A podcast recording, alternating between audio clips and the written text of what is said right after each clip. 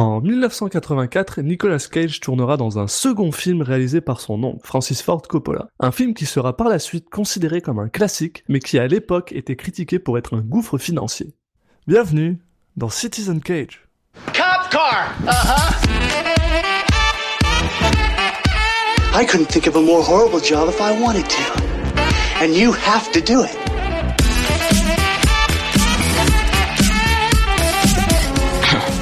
What? I'm gonna steal the Declaration of Independence.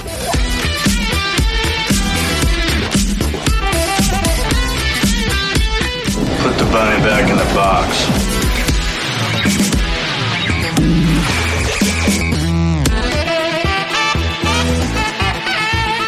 I'd like to take his his face off. Bonjour à tous, je suis un de vos hôtes, Alexis Duclos, et c'est comme toujours mon grand plaisir d'introduire le formidable Julien Asunsao. Salut Julien. Salut Alexis. Vous écoutez Citizen Cage, le podcast dans lequel deux gars ont décidé de regarder les 90 films et plus de Nicolas Cage, juste pour la beauté de l'art. Comme toujours, on enregistre l'intro avant de voir le film, parce qu'on est bizarre et qu'on veut voir si nos souvenirs sont bons. Et cette fois-ci, c'est Cotton Club. Cotton Club, un film américain de 1984, donc réalisé par Francis Ford Coppola, comme tu l'as dit, avec euh, Richard Gere, Gregory Hines, Diane Lane et bien sûr euh, Nicolas Cage dans les rôles principaux. L'histoire, bah, ça se passe euh, pendant la Prohibition dans un cabaret qui s'appelle le Cotton Club, d'où le nom du film, où les politiciens, la pègre, toutes les stars du moment bah, en profitent pour continuer à goûter aux plaisirs interdits. Et on suit un trompettiste blanc et un danseur noir qui sont emportés dans une tourmente où l'amour et l'ambition se jouent en entrant au service d'un trafiquant d'alcool. Donc euh, bon bah un synopsis qui nous dit pas grand chose du film. Je sais pas, est-ce que c'est un film que tu as, que as vu toi Alexis? C'est un film que j'ai absolument pas vu. Littéralement, la seule chose que je sais du film, c'est qu'il y a Richard Gere et que Nicolas Cage joue son frère. C'est déjà plus que moi alors parce que moi je savais qu'il y avait Richard Gere et c'est tout. Je sais que Nicolas Cage joue son frère, puis la seule raison pour laquelle je sais ça, c'est parce que j'ai déjà vu une personne se plaindre à un moment de comment est-ce que les gens peuvent penser que Cage et Richard Gere sont frères. Puis j'ai vraiment, ben en fait j'ai j'ai vraiment hâte de voir ça. Bah moi aussi, mais enfin j'ai surtout bah, à chaque fois qu'on va parler d'un film de Coppola, de toute façon euh, ça va être un peu la même logique. C'est bah euh, j'ai j'ai hâte de voir un nouveau film de Coppola. non, et puis la période ça va nous changer un peu parce que pour l'instant on a eu le droit ou aux, défaites lycéennes ou les, guerres mondiales, enfin différentes guerres. Donc euh, là c'est pendant la prohibition, donc c'est un sujet euh, assez intéressant. On, parle aussi peut-être de quelque chose d'un petit peu plus, euh, comment dire, sérieux, un petit peu plus sérieux. Donc on va peut-être voir Nicolas Cage dans un dans un rôle où on l'attend peut-être moins. Pour être honnête, la seule chose à laquelle je m'attends, c'est juste bah de voir Nicolas Cage qui va essayer de nous faire croire que c'est le frère de Richard Gere. Et pas mal que ça parle de jazz parce que bah ça se passe dans un club avec du jazz. D'où l'intérêt aussi d'être voilà de, sur des périodes comme ça où où il y a des des tendances musicales qui sont très fortes. Donc euh, ouais, c'est vrai qu'on y a moyen qu'on se fasse un peu plaisir avec ça. Par contre, j'ai aucune idée euh, à quoi m'attendre sur euh, le temps d'écran de Nicolas Cage. Je sais pas du tout si ça va être euh, Fast Times at Richmond High où il va être là deux secondes ou si ça va être un peu plus euh, comme peut-être Rusty James où il va être là un peu plus longtemps. Je, je m'attends aussi à voir peut-être un côté un peu plus personnel, peut-être un peu plus fou aussi parce qu'il me semble, il me semble peut-être, il me semble que Coppola voulait absolument que Cage soit là. Et donc je me dis que peut-être ça lui donnait un peu plus de liberté. Mais voilà. Bon bah écoute, euh, pour vérifier ça, je te propose qu'on aille voir le film et puis on se retrouve tout de suite.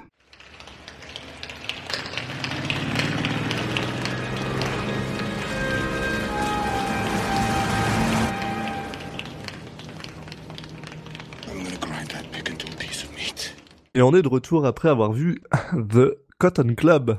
Le film de, de de Coppola sur la prohibition, puis un petit peu sur euh, sur la mafia. euh, on pourrait, on retrouve un petit peu euh, une situation qui qui lui a permis d'avoir le succès. C'est c'est un, un film qui parle vraiment de beaucoup de choses en même temps. de beaucoup de choses et de beaucoup de personnes. Euh, mais comme toujours, on va commencer avec un, on, va- on va commencer à parler un peu du déroulé du film. On va avancer et promis cette fois, on va essayer de le faire, le faire court.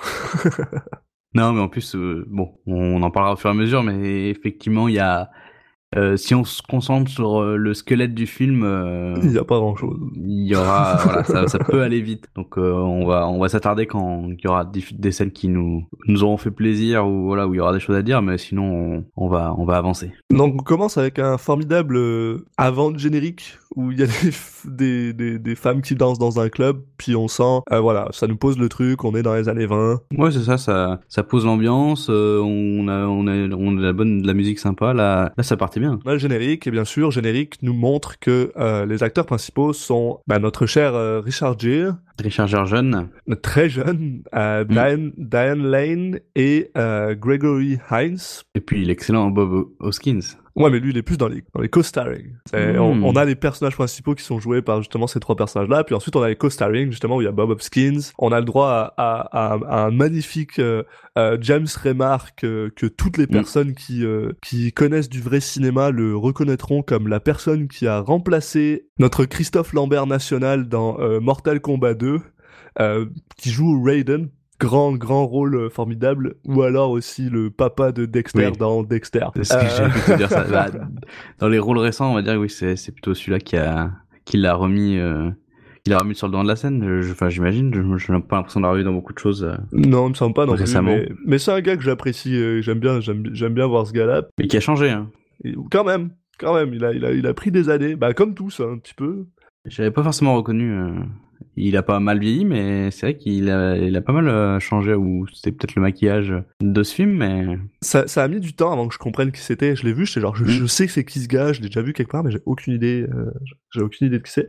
Et bien sûr, dans les co-starring, on a notre cher Nicolas Cage qui arrive, ce qui nous montre quand même déjà de base que, bah, il va être important, mais pas trop non plus. Donc c'est pas un premier rôle. On, Mm. on revient dans des films où Nicolas Cage n'est pas dans le premier rôle. Bah, ce qui est un peu le, le cas dans les, on va dire que le, là on est sur un gros film dans le sens où voilà on a un grand nom derrière la, derrière la caméra donc euh, c'est un peu plus logique de le voir dans un second rôle euh, voilà. Bah, c'est souvent le cas dans les films de Coppola pour Mm. l'instant, où il joue. euh, bah, il- il a quand même un, il a quand même un bon rôle. Faut- pour avoir oui, vu le film, il a quand même un bon rôle, mais c'est pas, voilà, c'est pas, c'est pas un personnage principal. Puis ensuite, on coupe, puis voilà, on apprend que finalement, on est bien à Harlem dans les années 1928. Et on voit Richard Gere qui joue, euh, qui joue du jazz dans un bar euh, avec euh, justement l'autre personnage euh, du- principal du film, bah, principal, qui va être important dans le film, qui s'appelle Delbert Williams et son frère, qui sont deux deux gars qui font des claquettes. Puis alors, euh, full disclosure, j'adore les claquettes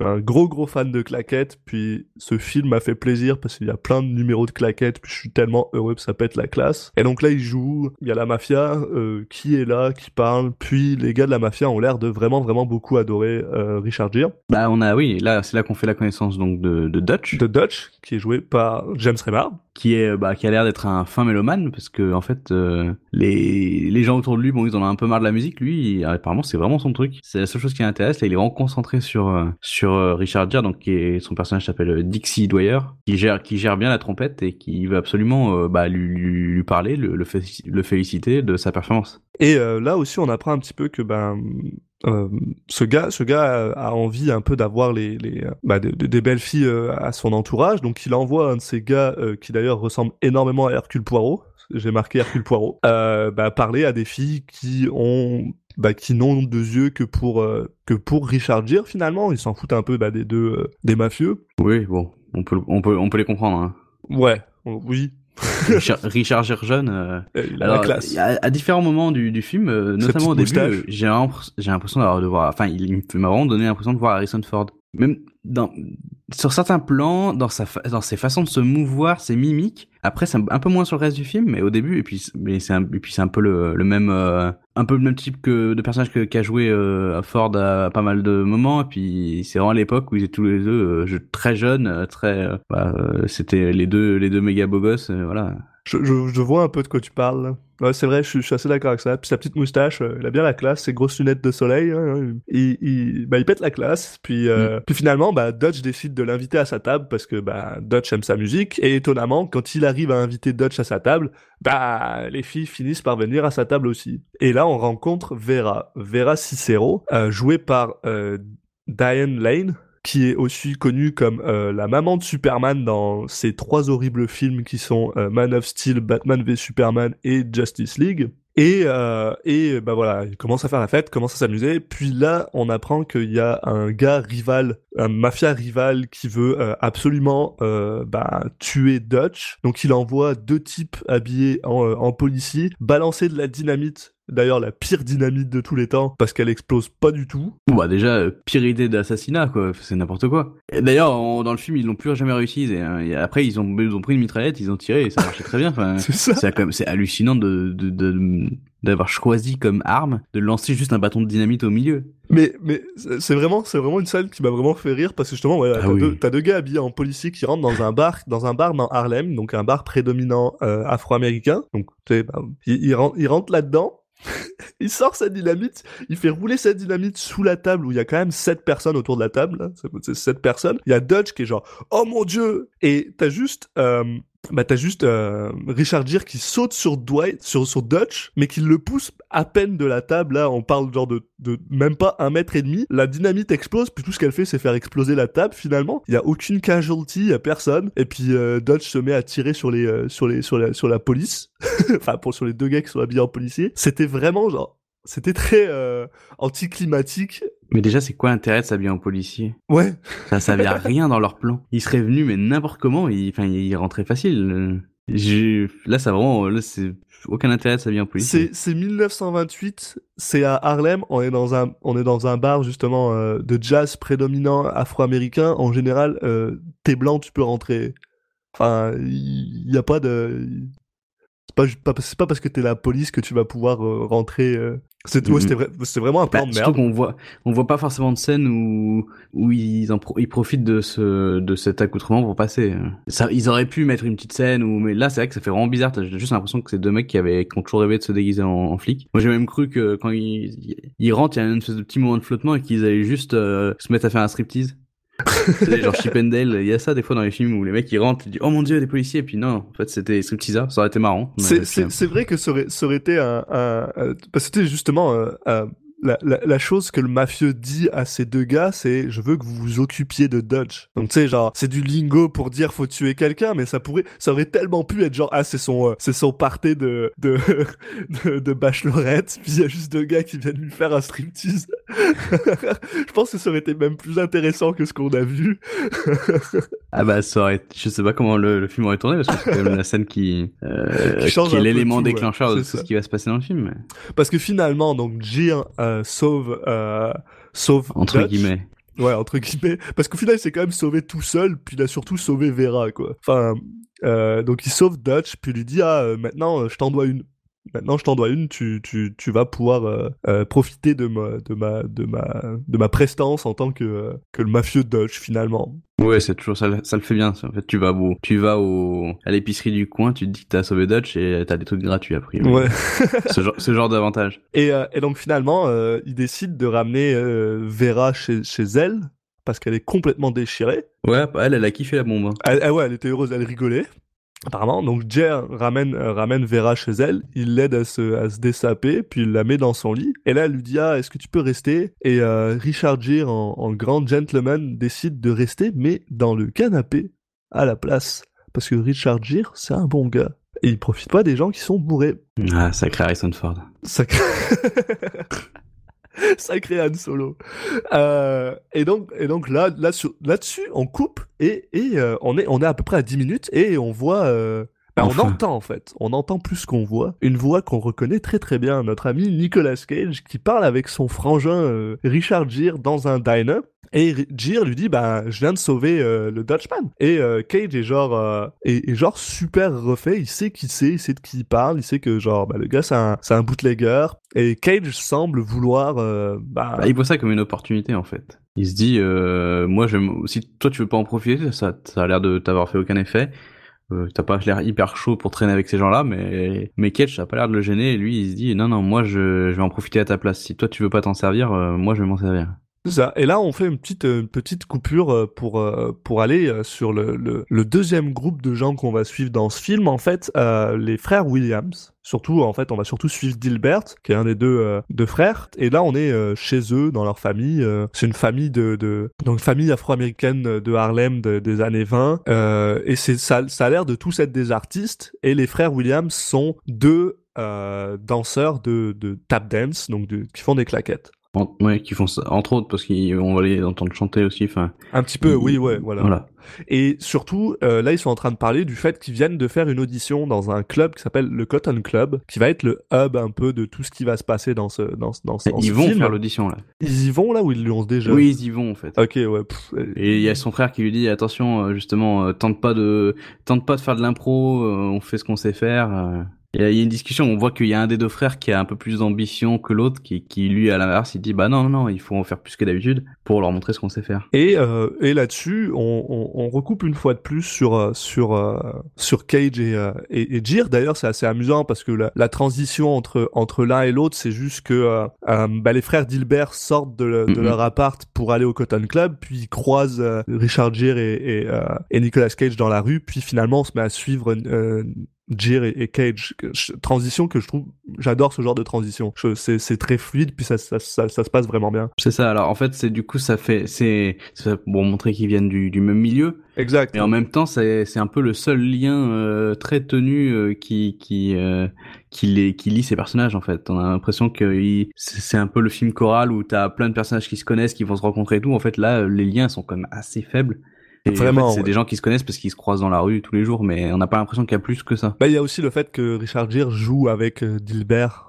Quand, comme, comme on le voit au début, il joue avec Dilbert, parce qu'on les voit, on les voit faire un peu de claquettes au début Ouais, aussi. mais on euh. sait pas si c'est si c'est habituel ou pas en fait. C'est ça, ouais. Parce que d'après ce qu'on, d'après ce qu'on apprend un peu plus tard, juste après d'ailleurs, quand euh, Dixie, euh, non, si Dixie, hein, Dixie Dwyer, Richard Gere, euh, Mm. retourne chez, ses- chez sa mère. Oui, c'est ça. D'ailleurs, euh, Nicolas Cage la famille qui vit en fait. lui apprend euh, tout à fait euh, nonobstant que que genre bah il est marié en fait voilà on apprend un peu que bah Dixie était euh, parti de la ville pendant Mm. quelques temps et que là il est de retour en ville sa mère lui dit ah ça fait combien de temps que t'es là? Donc tu as tout à fait raison sur le fait qu'on sait pas si c'est si c'est euh, habituel ou pas donc euh, voilà on apprend que Nicolas Cage est marié euh, Richard Gere rencontre la femme de bah de de Cage là, qui vit chez, la mère de Nicolas Cage. Et on entend Nicolas Cage parler un peu, puis je suis désolé, mais c'est quoi cet accent de merde que Nicolas Cage il a?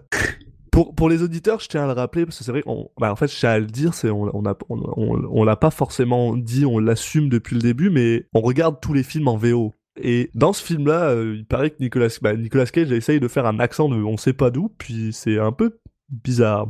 oui, effectivement. Bon, ça m'a pas. Ça t'a pas, ça t'a pas fait bizarre, hein, Non, non, non, j'ai l'impression qu'il fait des accents bizarres dans tous ses films, alors tu sais. Ah. c'est juste que, c'est- juste que, à côté de ça, à côté de lui, t'as quand même Richard Gere qui a, qui a son accent. Il devrait avoir le même accent, là, ils viennent du même endroit, c'est des frères, ils devraient, genre, il Bah, on va dire qu'il y en a un qui se comporte plus comme euh, un gars de la rue entre et l'autre il et Gire il est un peu plus euh, il se la joue un peu plus sophistiqué artiste. Donc euh, je me j'ai je me donnais l'impression que c'était plus ça parce qu'il n'y a pas qu'une question d'accent c'est même dans la dans les le vocabulaire qu'ils utilisent qui sont très différents tout le long du film de toute façon ils, ils veulent aussi nous montrer ça que c'est deux frères qui sont quand même euh, pas si proches que ça euh, c'est pas pour rien Hmm. qu'il est pas au courant qu'il s'est marié enfin ils ont pas ils sont pas dans le même monde quand même Ils sont, ils sont aussi un petit peu légèrement différents. On va dire que euh, Richard Gere est une personne qui est peut-être un petit, un petit peu plus posée, qui fait moins de, de trucs grandioses, sauf avec sa musique, tandis que Nicolas Cage, lui, est quand même plus, euh, euh, il il cabotine plus, il est plus, euh, il a plus ce côté lunatique joyeux qui, qui se développe un peu plus dans, dans le film, qui est, qui est, qui est quand même mine de rien assez intéressant. Bah, et qui au final est... on, on se rend compte que Nicolas Cage dans au début de sa carrière joue quand même souvent des, des rôles assez assez similaires donc de gens qui sont sûrs d'eux Oui. euh, qui sont Qui sont beaux gosses, qui sont sur deux, ouais qui, vrai, qui sont euh, charmeurs enfin qui essayent d'être charmeurs euh, enfin qui en tout cas ont pas peur de de, de tenter avec les filles ou de ou Exact. de prendre des responsabilités d'être dans cette logique là donc euh, ce qui est pas du tout dans sa carrière plus récente c'est pas du tout il, il est pas du tout présenté comme un charmeur quoi il est c'est c'est plus le cas quoi alors qu'un Richard Gere c'est lui c'est constant quand même encore, ouais. bah, ouais, ouais, quand même. Il a quand même fait des, des, films absolument exceptionnels. Bref, euh, pour en revenir un peu, donc voilà, euh, Richard Gere part avec sa maman, il lui explique qu'il a sauvé le mafieux. Elle lui dit ah c'est pas une bonne chose, c'est pas une bonne personne. Puis il se met à jouer du piano. Puis là on recoupe, puis on revoit euh, finalement les deux les deux Williams qui sont au Cotton Club. Je pense que c'est un autre jour parce que là ils ont déjà fait leur audition. non non c'est le c'est le même jour en fait ils viennent de sortir c'est le même jour mais plus tard. En en fait, en sortant de, du Cotton Club, euh, il voit une fille qui, qui trouve su- euh, splendide. Bah, il croise Vera. C'est Vera. N- Non. Si, si, c'est Vera qui croise et c'est pour ça qu'il la suit. C'est pas la fille à qui... Ah non, c'est une autre qui... La fille avec qui va finir à la fin, non? Bon, il, C'est possible, il ouais. fait. croise une femme qu'il trouve, euh, qu'il trouve jolie, donc il re-rentre dans le club, il la suit un peu, et là il tombe sur euh, justement la, la répétition de des, des femmes du, du, du, du- qui travaillent là-bas, donc c'est pour ça Vera elle travaille pas là-bas, donc euh, je pense pas que c'est elle, mais enfin bon. Ah, Euh, non, t'as raison. donc oui, il non, retombe sur, fait- il, ouais. il- voilà, il, il, il, il commence un petit peu sa son technique de sa technique de drague euh, slash euh, harcèlement où il va juste lui demander de de sortir avec lui et de jusqu'à ce qu'elle elle dise oui. Ouais. Et il se fait un petit peu calmer parce qu'il tombe sur euh, bah, sur un des il tombe sur il tombe sur Tom Waits déjà avant au début et puis après il tombe sur le- la personne qui, qui surveille un peu que, que personne vienne euh, vienne faire chier les, les, les filles qui travaillent là-bas donc euh, il se fait il se fait dégager. Mais c'est- c'est c'est même pas ça, c'est le mec qui s'occupe des artistes. Et il lui dit très clairement, tu prends pas la porte de devant. Parce que il vient, il vient d'apprendre un petit peu plus tôt que finalement, Oui.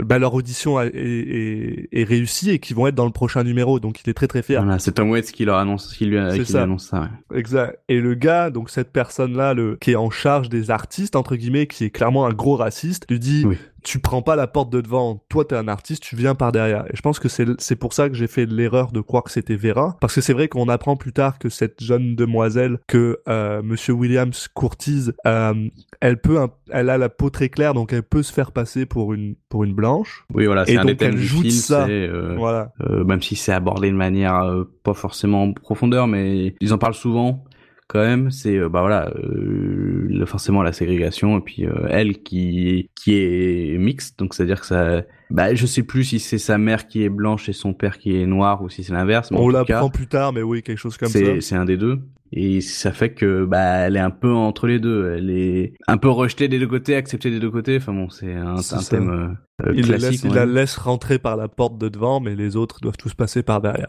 Euh, quoi qu'il en soit, voilà. Donc là, on apprend que bah ils ont ils ont son euh, Bah, ils ont eu, ils ont eu le, le rôle entre guillemets. Ils ont, il leur a dit, vous, pouvez venir pour la prochaine fois. Donc là après, on, on passe, euh, on retourne un peu, on retourne, on va échanger à chaque fois entre différents personnages. Là, on retombe sur sur euh, Dutch qui va, bah, qui va proposer un boulot à, à Dixie. Il, ça. il va lui dire, euh, viens jouer du piano à une de mes soirées, et, mais maintenant. Donc euh, il y a quelqu'un qui vient le chercher et en fait il, il se retrouve un peu dans cette soirée très confidentielle. Euh, on va se rendre compte que que c'est une soirée avec un peu tous les tous les grands pontes euh, euh, de la mafia etc. Et lui il se retrouve là et euh, pour venir jouer du piano. Ce que j'aime beaucoup, c'est que on, on, on, parce qu'il lui propose 150 dollars pour ça, puis je commence à me dire tous les films qu'on a vus jusque là, il y a un moment où il y a un truc avec 150 dollars tout le temps. Oui, oui d'ailleurs il lui répond ah, bah cool ça va pouvoir me permettre de payer l'avortement. Enfin là il faut il faut bien prendre en compte euh, l'évolution de la valeur de la 20. monnaie. Il y a la... c'est- non mais le pire c'est que quand c'est arrivé, j'ai commencé à me poser la question. Je me suis dit à 150 dollars dans les années 20, est-ce que ça, ça, ça doit payer au moins trois avortements dans les, dans les années dans les années 80 Enfin bref, petite euh, petite inside joke de Citizen Cage pour les gens qui nous rejoignent puis qui ont juste écouté cet épisode. Enfin bref, donc comme tu disais, oui voilà, euh, il se retrouve dans une fête où bah où en fait bah en fait il y a tout le monde, il retrouve même son frangin, il retrouve Nicolas Cage qui est là parce que Cage euh, s'est fait embaucher par euh, Dutch Ah parce qu'il est allé se plaindre, bah il allait pas se plaindre mais genre Ouais, il a il, demandé. est, il allait quémander Voilà. euh, please, please, please, offer me a job. Et, et apparemment, ça a marché, parce qu'il lui a dit, ah bah, je suis le frère de, du gars qui t'a sauvé la vie, donc offre-moi un boulot. Puis bah maintenant, il travaille pour un bootlegger. Donc ce qui rend euh, Richard Gere pas super joyeux. Ah, qui fait la même chose. Mais oui, euh, il est pas, il est pas hyper, il est pas hyper chaud quand même. Très clairement, Nicolas Cage va faire quelque chose d'illégal, alors que bah Richard Gere, tout ce qu'il fait, c'est jouer du piano. Mm, pour l'instant. Donc bon, pour l'instant. Bon, y a, donc là, il y a voilà. pas que eux à la, à la soirée, on retrouve aussi Vera. On retrouve Vera qui est là justement pour accompagner euh, Richard Gere parce que le, le gars lui dit bon bah assis-toi au piano, je t'ai fait venir parce que j'ai une de mes amies, une personne que je, que je courtise très clairement parce qu'il lui dit très clairement tu couches pas avec elle. Euh, donc une personne qui, que, que Dutch courtise va venir, j'ai besoin que tu joues du piano pour cette personne. Est-ce que tu es capable de jouer du piano, tu sais genre de, de jouer, de lire de la musique, blablabla. Et bien sûr on apprend que cette personne bah c'est Vera. Mm. Et Vera, son, son visage s'illumine, euh, pas quand elle voit Dutch, mais quand elle voit, euh, Quand elle quand elle voit Dixie.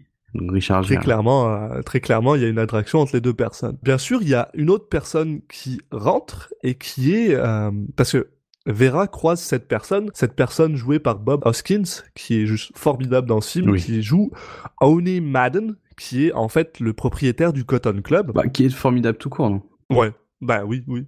C'est vrai. C'est globalement, c'est un gueule, c'est un. Dans tout ce qu'il fait. C'est un acteur J'adore que homme. ouais, j'adore, j'adore sa gueule. Il- il- et justement, là, il a, il fait un rôle hyper euh, sérieux, euh, bien sûr, mais il fait aussi un rôle vraiment de, de méchant. Et en fait, il est super badass, quoi. Enfin, il s'en sort super bien. euh. Pour pour ceux pour ceux qui euh, qui ont un peu du mal à voir qui c'est, c'est quand même le, le personnage principal dans euh, Qui veut la peau de Roger Rabbit. Euh, euh, hum, dans quoi d'autre il a joué qui a vraiment de la gueule. Euh, Bah, moi, c'est, surtout, dans, enfin, c'est surtout son rôle dans Roger Rabbit que j'avais en tête et où tu te dis, est-ce qu'il, enfin, là, il est dans un registre différent. Est-ce qu'il va bien s'en sortir euh, et il s'en sort super bien. Ouais, ouais, parce Pour que être c'est honnête, c'est parce que c'est lui qui domine un peu tous les autres euh, tout le long du film et il le fait. Enfin, c'est, c'est très, c'est crédible. on se rend compte, on, on se rend compte de ça. Donc en fait, c'est ça, parce que tout d'un coup, on voit que le mafieux qui a essayé de tuer Dutch au début, euh, qui s'appelle Monsieur Flynn, mais Monsieur Flynn bah, qui est exactement. l'Irlandais, euh, il est le côté irlandais. Mais alors lui, bon, par contre, qui, qui, il est, enfin, il, il se fait accuser d'avoir essayé d'assassiner Dutch, mais il, enfin, lui en tout cas nie. Mais on sait pas trop. Bon, on se dit que c'est quand même plutôt vrai. Mais là, euh, surtout, euh, t'as euh, donc euh, Madden, c'est donc le, le propriétaire du Cotton Club et, et le, le, le rôle de, de Hoskins, et euh, un, un, un quatrième larron qui s'appelle Frenchy. Et euh, que- bah, qui m'a bien fait rire ce mec. Et Madden, il est là pour euh, leur faire se serrer la main et leur dire euh, oh les gars, euh, c'est le business qui compte avant tout. euh, vous allez enterrer l'âge de guerre et, et on va reprendre les choses comme elles étaient et on va se faire du pognon parce que euh, une guerre euh, entre deux branches de, de la mafia, c'est jamais bon pour les affaires. Donc on se rend compte finalement que cette fête, c'est plutôt une, une réunion au sommet des mafieux de la ville et que bah, ils sont là pour enterrer la hache de guerre. Ce qui, il semble euh, faire. Ouais, mais alors bon. Dutch, Et, Dutch et Flynn se serrent se sert pas. Enfin, on va dire que c'est c'est Madden qui prend la main de, de l'un et de l'autre et qui les, les fait se toucher. Mais bon après, euh, on sent que c'est pas de de très bonne volonté. C'est ça. Puis là, on recoupe un peu, puis on revient sur euh, Dutch et Vera. Euh, on se rend compte que Dixie Dutch, et Vera, oui. euh, Dixie et Vera, pardon, ouais. Richard Gere et Vera, et on se rend compte que bah Dixie, euh, bah il flirte quand même avec Vera, alors que bah Dutch lui avait dit de pas trop le faire. Ouais, on sent que le mec, il a pas, il écoute pas trop ce qu'on lui dit quand même. Hein.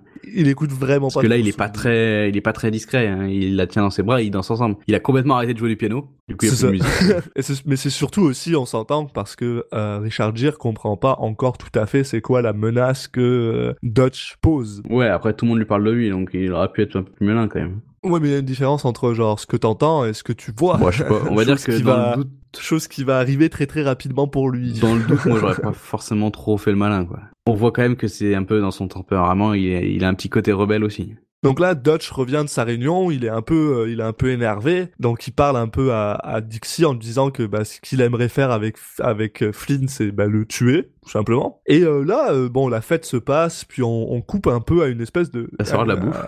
À- l'heure de la bouffe, puis j'ai trouvé, ce- j'ai trouvé ce moment vraiment Oui. drôle parce que donc t'as juste les mafieux qui sont dans la pièce en train de se servir à bouffer. Tout le monde attend dehors avec un, un garde qui les empêche de passer. Et là, il y a, bah, y a, y a Dodge qui fait ah ouais non non, euh, laisse les rentrer ces deux-là, laisse rentrer Dixie et, et Vera sous le sous les yeux ébahis de tous les autres qui sont qui sont clairement en train de crever la Ah, ça rappelle peu- mais qui ont pas le droit de C'est rentrer. ça quand tu vas rentrer en boîte et que la ligne s'arrête toujours devant toi. Bah c'est un peu C'est ce que re- ressent la personne qui est devant, qui a essayé de passer quand même. Elle, s'est dit. Alors que l'autre a clairement dit qu'il ferait passer que les deux, mais bon, il a quand même tenté le coup. Et quand on lui dit non, il fait une tête. euh, Enfin bon, ils vont pas faire que manger. Il rentre, il commence à servir, puis là, euh, Flynn commence à insulter les juifs, comme il fait tout le temps, insulter les juifs et les noirs, et euh, bah... Dutch aime pas trop ça, donc il prend un shish kebab, il enlève, euh, il enlève le, bah, la viande, puis il poignarde le gars avec le, le pic et il le tue. Mais alors il le tue de manière. euh, C'est en sec, fait, quoi. ce, ce, c'est- Elle m'a ouais, surprise cette ce ouais. film, je- ce film, j'arrive pas à savoir s'il est goré ou pas, parce que genre tous les combats sont super mous. Euh, ça a pas de punch, mais pourtant il y a du sang de partout. Il y a même du sang sur le plafond. Euh, Bah, globalement, il a un ton qui, des fois, va avoir des, des, des scènes qui vraiment sortent du lot. Euh, et celle-là, euh, bah, je, je m'attendais vraiment pas à ça. Le, bon, oui, ah ouais, ça, il s'en- il s'engueulait, mais il s'engueule depuis le début. C'est, on a l'impression que c'était retombé. Il y a rien qui, et c'est vraiment d'un coup que, qui, qui pète un câble. On sent que, bah voilà, que c'est un peu dans son caractère. Il est, c'est très impulsif. Et qui, et puis, il y a pas, enfin, je veux c'est pas un combat, quoi. C'est juste, il le prend, il le tue, et puis, enfin, l'autre n'a pas répliqué, quoi. Et c'est là qu'on se rend compte que Richard Gere commence à prendre conscience de avec qui il est en train de dealer. Et sur ce, euh, Frenchie, donc le pote à Madden, euh, demande à euh, Dixie de ramener euh, Dutch chez lui, puis de ramener Vera chez elle. Ce qu'il fait. Donc il ramène Dutch. Dutch veut absolument, il lui dit ah, euh, surtout euh, quitte pas la ville, je veux savoir où est-ce que tu es tout le temps. ce qui ce qui aide pas vraiment Dixie à se à se à se calmer. Puis il finit par disparaître dans la nuit. Ça, j'ai aimé parce que on le voit rentrer dans une ruelle. On sait pas où il est, on sait pas ce qui se passe, puis juste il disparaît dans le noir. J'étais genre, mais c'est pas chez lui ça? Enfin, je sais pas. Et euh, donc voilà, euh, Dixie finit par ramener euh, euh, Diane Lane Vera chez chez chez elle, il est complètement stressé, il flippe sa race, puis là, euh, Vera lui dit ah est-ce que tu veux monter? Et, euh, Richard Gere lui dit non je veux pas, parce que c'était la propriété à Dutch. Et c'est là que finalement, bah voilà, on est passé de je flirte avec toi ouvertement devant tout le monde à non non t'es la propriété à Dutch, je te touche pas parce qu'il vient littéralement de tuer quelqu'un avec un shish kebab. Oui, puis il, il lui dit ça aussi de, de, de manière un petit peu, enfin, il lui fait des reproches aussi. C'est souvent, ça va revenir pas mal pendant, pendant le film.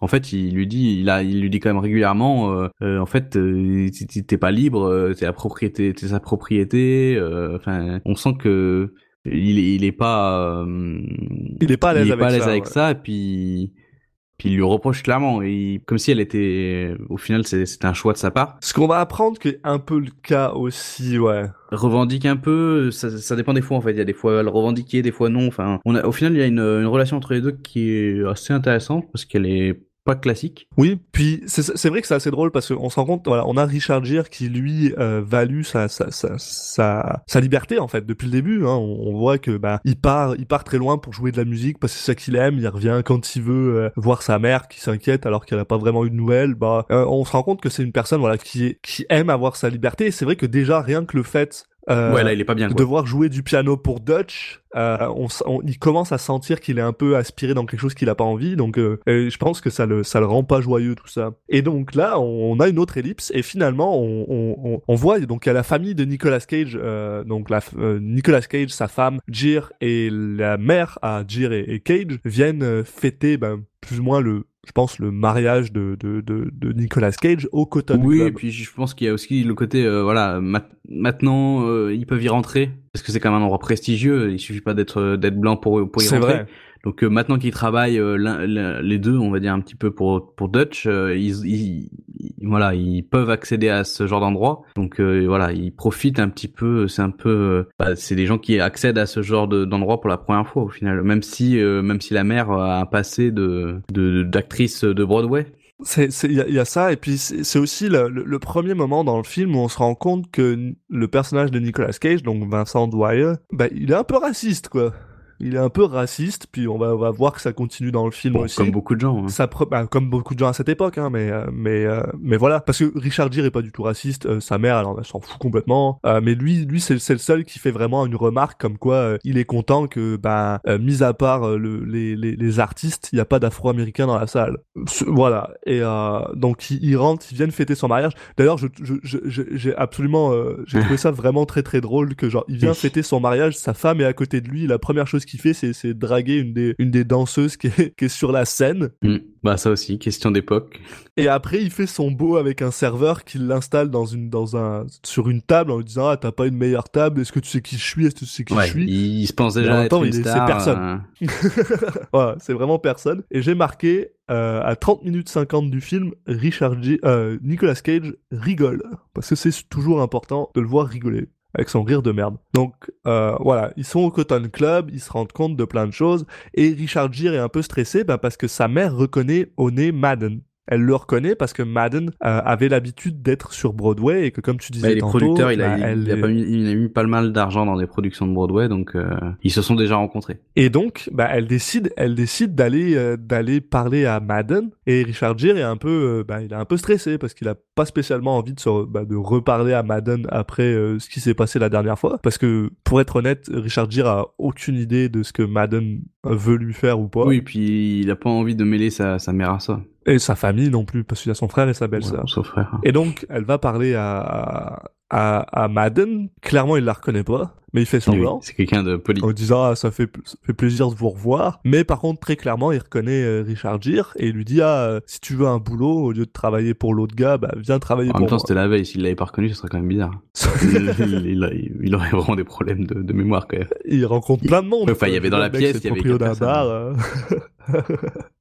euh. Donc là, on coupe et euh, et il y a toujours un petit peu plus de danse. Donc on revient sur cette euh, sur cette charmante demoiselle mixte qui danse sur la scène et on a Dal- Delbert euh, Williams qui observe cette fille là parce que ben comme on l'a vu tantôt, il est, il est très amouraché de cette fille-là. Et il se fait interrompre une fois de plus par le même gars qui lui dit, oh, t'es pas là pour observer, t'es là pour danser. C'est ça. Mais surtout, on a, on a Dodge qui, qui finit par se pointer aussi. Que, pff, dès qu'il y en a un, de toute façon, ils, je sais pas, ils sont attirés, ils se retrouvent, ils se retrouvent forcément tous à les mêmes endroits au même moment. Ce qui est quand même vachement couillu, quoi. Ah oui. Parce que le mec a toujours aucune idée de comment Owen va, euh, Owney va réagir. Puis il vient, euh, il vient dans son club, quoi. Tu sais, genre. En même temps, il sait aussi très bien probablement que s'il y a un endroit où Madden va pas commencer à tirer de partout, c'est dans son propre club. Donc bon. Oui, en tout, mais bon, il y a quand même Frenchy qui, qui lui, qui vient tout de suite le voir et lui dit, euh, bah, il y a Madden qui veut te parler et bon, il y va. Là, il aurait très bien pu, ça aurait très bien pu mal se terminer. Parce qu'il lui demande d'aller sur le toit, le toit où ils sont tout seuls et il y a personne. Mais euh, au final, euh, il avait un petit peu anticipé les, les choses parce que bah, Madden, lui, lui, en tant que businessman, euh, il est prêt à oublier les choses, mais il lui demande de l'argent en échange. pour 25 000 dollars. Alors je sais pas si c'est euh, si c'est beaucoup. Ah, en tout cas, euh, Ah, je pense ça doit être quand même pas mal, ouais. 1920, Et. Dutch, euh, et Dutch, il avait, il avait déjà, il avait l'argent sur lui parce qu'il était un petit peu. euh, Quelqu'un lui avait dit que il fallait quand même qu'il pense à, à pas venir les mains Je pense qu'ils s'en doutaient, ouais. Non, mais il avait la somme pile poil, donc c'est quelqu'un. Il, il lui dit quelqu'un m'en avait parlé, je sais plus comment, comment il tourne ça, mais enfin en tout cas il avait la somme pile poil, donc euh, bah il décide de, de payer pour euh, pour faire oublier sa connerie. Et euh, comme ça, les deux sont de nouveau bah, potes entre guillemets là. Ils sont de retour dans des bonnes Ouais, grâces. bah business, business. Puis voilà. Business, business. Puis là, on coupe. Et là, on voit enfin le, le, le tour, le, le magnifique show des, des frères, euh, des frères Williams qui se mettent à danser et chanter euh, à des claquettes sur une belle musique des années 20. euh. Comme j'ai dit tantôt, là, moi j'adore ça. Ah, je suis aux anges de voir ces deux mecs qui, qui, qui font des claquettes. Moi, j'aime vraiment ça. Il y a un seul truc, c'est que bah tout tout au long du film, on, on a quand même pas mal de gens qui font des claquettes et euh, en fait, euh, je, je- je me suis rendu compte, j'étais incapable de savoir s'il y en a qui étaient meilleurs que d'autres. Que eux, c'est les genre c'est les stars. et puis même après, t'as un des frères qui est qui est plus une star que l'autre. Mais pour moi, ils le font tous aussi, ils le font tous aussi Ils bien font quoi. pareil, ouais. C'est- vrai que je pense que ça doit être un, un, un, un goût à, prendre. Et tu dois savoir euh, quand, quand t'es quand t'es vraiment vraiment dedans. C'est vrai que pour moi, j'ai aucune C'est où ça si- ou c'est si- une métaphore euh, comme pour la musique où en fait euh, les stars c'est juste parce que euh, on avait quelqu'un a décidé que un jour ça serait elle la star et qu'il y a plus de pubs ou de trucs qui est fait autour d'eux et qu'en fait tout le monde sait, sait aussi bien faire des claquettes dans le monde. Mais c'est un peu le délire avec Richard Gere aussi. Genre, je veux dire, euh, le gars joue, joue de la trompette. Il, est, tout le monde joue super bien de la trompette. La seule différence, c'est que c'est le seul blanc dans des groupes d'Afro-Américains. Bah oui, c'est ce qu'ils disent. euh, C'est la première. Peut-être je crois que c'est une des premières phrases du film. C'est il joue pas mal pour un pour un blanc. Mais mais oui, bon pour laisser sur les claquettes, voilà, c'est euh, faut faut avoir le l'oreille et l'œil pour les pour savoir juger. Et finalement, euh, bah voilà, après le spectacle, euh, Dutch décide de parler avec euh, Richard Gere, puis lui propose bah 300 dollars par semaine, c'est quand même bah, une grosse somme, pour conduire Vera au tour. Juste pour l'emmener et faire n'importe Qui quoi. là aussi est un move assez risqué de la part de Dutch. Hein. Enfin, Ouais. si tu vois que la, la, la- la meuf qui te plaît, clairement elle en passe pour un mec, bah il faut absolument engager ce mec et lui dire bah écoute va, va- en fait je te paye pour que tu que tu sortes avec elle quoi.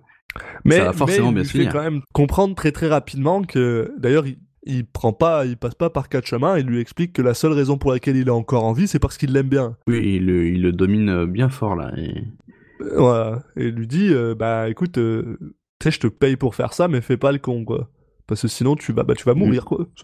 Bah voilà, vraiment. Et euh, voilà, donc là on a ça. Il, finalement, il l'accepte, bah, plus ou moins sous la pression, on va dire, parce que clairement, euh, Richard Gere value son, comme je disais, son temps libre et sa vie, et il n'était pas spécialement à l'aise avec l'idée d'accepter juste les 300 dollars. Mais les 300 dollars plus sa vie, bah ça a l'air d'être un bon deal, donc euh, finalement il accepte. Et, euh, et là, bah Là, on est le, on on enchaîne, rap- enfin, on va en- enchaîner rapidement. Euh, on a le lendemain, on a D'Albert qui, qui a finalement obtenu un rendez-vous avec avec avec la fille qui qui qui suit depuis le début. Donc bon, un rendez-vous qui se passe plutôt pas mal. Il l'emmène juste dans un dans le Hoofers Club, donc avec justement que plein de gens qui jouent des claquettes. Donc il passe un bon moment là-dessus. Donc ça a l'air d'être un un franc succès. Adoré, adoré ce moment. Oui, oui, c'est, c'est, bah, ça fait partie de ces moments où, où on regarde le film, le film en fait fait, y a, et on a un sourire qui vient naturellement.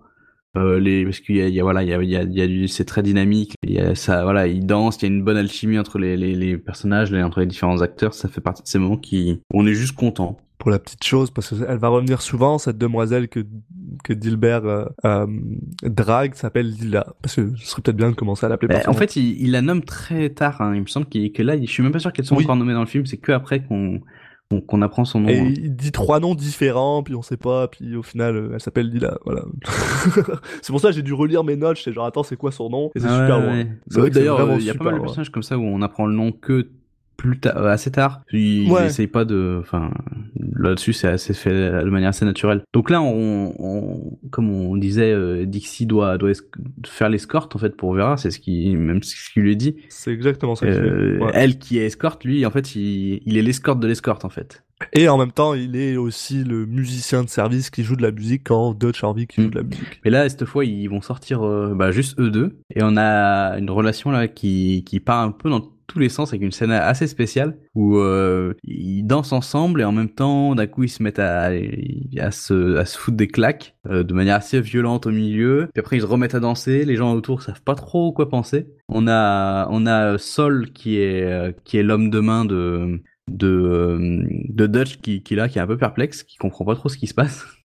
T'avais, t'as oublié une scène qui est quand même assez importante pour le coup, où euh, parce qu'avant ils sont tous dans un restaurant et, et très, je passe très rapidement dessus. Hein, ils sont tous dans un restaurant. Dutch demande à justement à, à Jir de jouer de la musique. Il joue de la musique, il joue de la trompette, mais Vera semble très froide avec lui parce que finalement elle se rend compte que ce qu'elle aimait chez lui c'était justement le fait qu'il était libre et que là en ce moment il a l'air d'être un peu euh, enchaîné. Là elle lui demande un jean, il lui verse un verre sur la gueule. Dutch a vu ça, puis bien sûr il le il le menace en lui disant bah, que il va lui défoncer la gueule si jamais tu refais ça genre. Et là justement comme tu dis paf on passe on passe sur cette scène là où où euh, Jean va chercher Vera en taxi. D'ailleurs il l'enlève en fait, il l'enlève très clairement puis il fait genre non on va pas au théâtre. On va dans ce bar là où justement il commence à danser et il commence ouais il commence à se mettre des claques dans la face. C'est super agressif. Euh, Richard Gere est un petit peu plus assertif vraiment. Et cette scène là finit avec bah Bah, Dixie qui ramène Vera chez lui. enfin il la ramène chez sa mère. Oui, bah de toute façon, il a pas d'autre endroit en fait, apparemment dans le coin quoi. Donc oui, il la ramène, ils finissent par s'embrasser,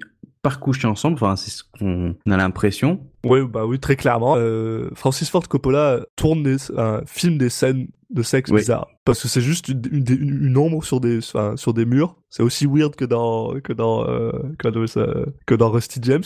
Ouais, puis à mo- il s'engueule un- à nouveau au milieu, puis après c'est bon. Enfin voilà, on est toujours dans cette relation un peu euh, un coup chaud, un coup froid. J'ai adoré les, les tatouages de, de, de Vera dans son dos, qu'on- ça l'a fait ressembler à une contrebasse. Mm. Je trouvais ça génial. Et, euh, et voilà. Et puis finalement, bah, on passe sur, euh, sur autre chose. Oui, on a Dixie, bah lui, qui décide de, de prendre un peu les choses en main parce que bon, pour lui, Dutch c'est vraiment un taré. C'est vraiment Voilà. C'est trop risqué pour lui de, de rester un petit peu dans cette euh, situation où il est. Donc il décide d'aller voir euh, Madden qui lui avait euh, bah, qui lui avait dit de, de venir le voir s'il voulait un job euh, quand il s'était rencontré au quand il s'était revu au Cotton Club. Donc là il décide de bah, d'y aller pour euh, clairement euh, gratter ce job et, et il dit bah en substance euh, euh, occupe-toi de Dutch pour moi s'il te plaît parce que je sais que toi il, il va t'écouter il va pas il, il est en dessous de toi dans la chaîne alimentaire donc euh, toi tu peux me protéger Et donc, son, son- le job, le job qu'il lui offre, c'est d'aller à, à Hollywood et d'être leur, leur porte-parole, finalement, entre Mm. guillemets. il a la gueule pour devenir une movie star hein. C'est ça, ça. Ça fait plusieurs fois qu'on lui dit, d'ailleurs, Mm. dans le film. Il est beau.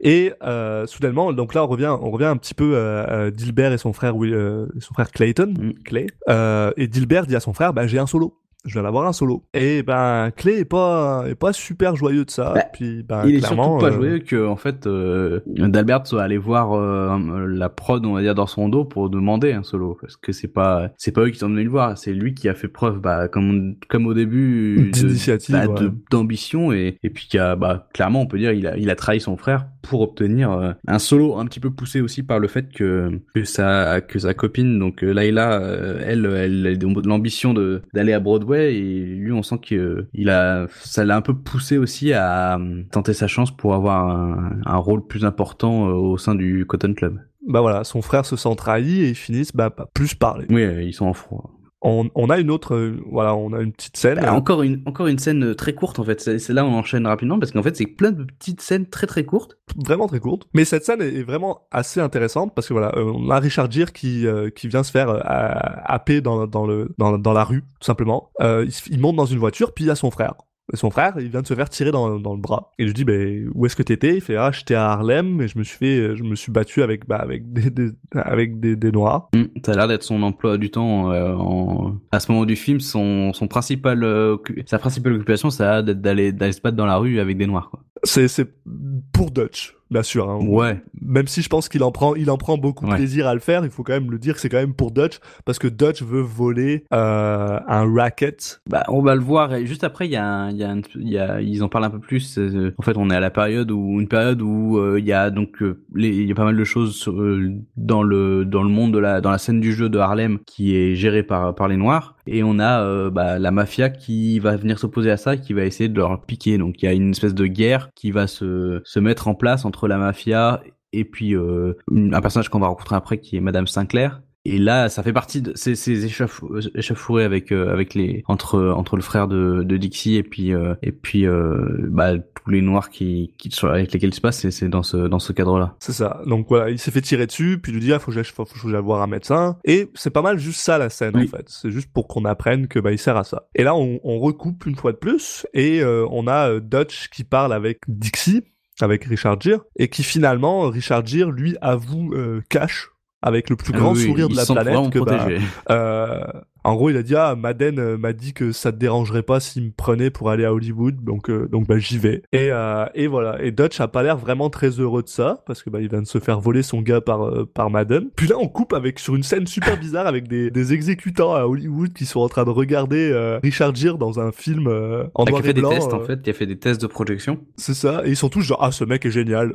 C'est pas un acteur, c'est un gars Il fait naturel. rire. on va juste l'envoyer à... ouais ça m'a vraiment fait rire parce que en plus le film est tout pourri enfin c'est vraiment un film en noir et blanc euh, mal filmé machin c'est c'est Mais en c'est fait, vraiment drôle. c'est les films de cette un époque là personnage qui joue, euh, on va dire, qui essaie de, qui de vendre euh, Richard Gere, mais il le survend pour sur tout, quoi. Parce qu'il- il dit quand il s'appelle, tu dis, ah ouais, ce nom, son nom est génial, même son nom, enfin, tout est génial, quoi. Il, il survend, mais absolument tous les aspects de sa, de, de sa personnalité et de sa personne. Mais même des trucs qu'on a absolument pas besoin, quoi. Le mec est convaincu et ils en font Mm. une star Bah, c'est là qu'on a encore une petite scénette avec euh, Vinny qui va attaquer un, un bar à la mitraillette. donc Vinny euh, Vinny qui est Vincent Dwyer qui est euh, qui est Nicolas Cage bien sûr hein. Oui, on a aussi un montage, on a eu quelques montages vidéo, donc c'est le montage vidéo dont je parlais tout à l'heure, où on voit un peu avec des, coupures de journaux, puis des, des scènes que bah qu'il y a une voilà une guerre sanglante euh, dans Harlem. c'est vraiment un gros gros montage super weird que j'ai vraiment adoré ouais on voit justement une femme qui se met à danser en, entrecoupée de justement bah euh, Andy Dwyer Vince- Vincent Dwyer pardon euh, euh, Nicolas Cage qui tire sur des gens et j'ai adoré cette scène Bah, c'est ça sera pas la seule scène un peu dans ce genre-là justement parce que on en a une un peu après. Et d'ailleurs, euh, tout ça pour dire que euh, dans le bar où euh, Nicolas Cage vient avec sa Tommy Gun, parce que c'est un gros gangster, il a une bonne Tommy Gun pour tirer sur les murs. D'ailleurs, il vise comme de la merde, puis il touche juste les murs au lieu de tuer personne. On a le droit à, à, à la première vue. Et il est dans si. les- la première scène du film. Pour vrai? Oui, Mon petit Laurence? Il est dans le bar de toute scène, la, la première scène. Ah, moi je l'ai capté juste là, mon petit Laurence Fishburne. Ah bon, bah ok. Bon bah j'étais excité pour rien, pardon. Mais bon, deuxième semaine et autant le dire tout de suite, un peu comme dans Rusty James, on comprend pas vraiment son rôle quoi. Absolument pas. Je sais pas qui c'est, je sais pas qui fout là. euh, il sert à rien. On comprend quand même un peu, mais ce que je veux dire, c'est qu'il est un petit peu là, plus là, et il y a vraiment un peu ce, ce- je- en fait, je crois que Coppola, il a juste, il l'aime bien, il a envie qu'il soit dans ses films, mais il n'a pas forcément prévu de choses très précises pour lui, quoi. Il est maigre, ça me fait flipper. Enfin bref, donc voilà, on, revient donc voilà, il y a ce montage, il y a ce montage de chansons, puis tout d'un coup coup, on voit euh, Dilbert qui essaye de parler, euh, parce que bien sûr, la, la, le, mon- le montage de la chanson, la femme qui chante, bah, Mm. c'est euh, Mm. Lila, et on, on finit avec Dilbert qui veut parler à Lila parce que bah elle est jamais là, blablabla, elle a déménagé, donc il veut la, la faire monter sur le sur le toit. Bien sûr, ils ont pas le droit d'aller sur le toit, et Dilbert finit par se faire littéralement agresser par le par le patron des artistes qu'on avait Mm. rencontré au Toujours le début. même là, qui en veut clairement, euh, qui, qui, l'a- qui, a- qui l'a un peu dans, dans, dans le collimateur. Ouais, puis qui est, qui est, qui est raciste. Hein. Euh, donc euh, il aime pas quand, quand, quand les Afro-Américains lui, euh, lui hurlent dessus. Donc il va limite presque à, le, à, le, à, à lui mettre des coups de hachoir dans la face, mais il s'arrête avant heureusement. Et bon bah Lila décide qu'elle en a marre, puis que ça y est, là, elle s'en va du Cotton Club, puis, puis voilà. Et donc là on coupe. Dilbert va, va se plaindre littéralement à Laurence Fishburne et qui lui dit ouais moi j'aimerais bien que ce mec il meure euh, blablabla et là Fishburne lui explique que genre déjà il lui dit moi je suis juste un pimp. Donc ok c'est ça son rôle. Je suis juste un pimp je suis juste un, un, un noir. Finalement j'ai même pas le droit il a, il a même pas le droit de rentrer dans le Cotton Club apparemment. Bah, en fait, oui, le Cotton Club, euh, tous les artistes sont noirs, mais les, les noirs n'ont pas le droit d'y aller en tant que, que consommateurs. Et il dit bon bah voilà, qu'est-ce que tu vas faire? Tu vas aller tuer ce blanc là, puis ça, ça se passera pas. Donc voilà. Bon finalement en gros il le calme un peu et il lui dit euh, Euh, fais ce que tu fais de mieux en fait. Joue, joue des claquettes puis un jour tu, tu prendras ta revanche. Et là, deuxième, euh, deuxième montage vidéo. Cette fois, on a un montage vidéo crise de 1929. Donc, euh, le crash boursier euh, qui, a- qui, a, qui a marqué le, le début de la, de la Grande Dépression. On est sur une période assez compliquée. On finit en 1930.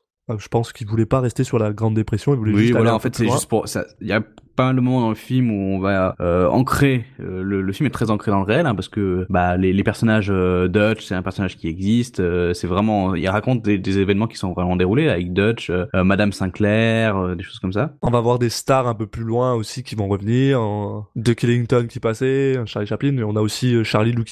Luciano qui est un grand mafieux important de cette époque-là qui va qui va arriver. Donc On est pas dans le film historique. un petit peu. Et donc là, on est en 1930 et Vera a un club qui s'appelle Vera's Club. Et oui.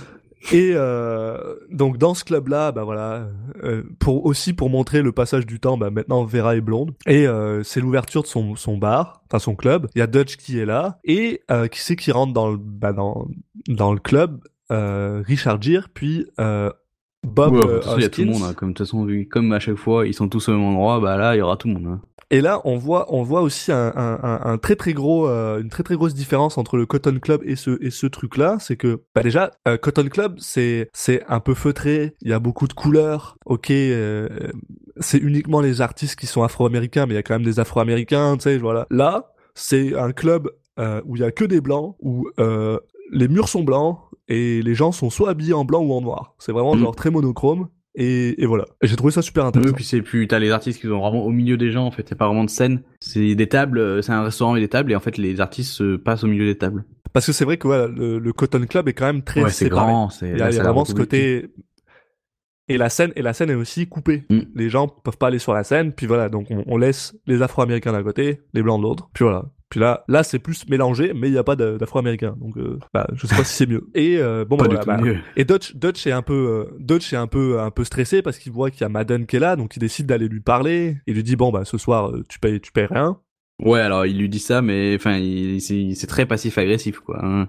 Il, il est, il a pas, il, est, il se dit un peu comme quand Dutch s'était pointé au, au Cotton Club, lui, il se dit, euh, il a un peu du toupet quand même de venir, euh, de venir me faire chier, Très même clairement, ici, quoi. ouais. Et en, justement, euh, et, euh, euh, Eva, euh, non, comment s'appelle?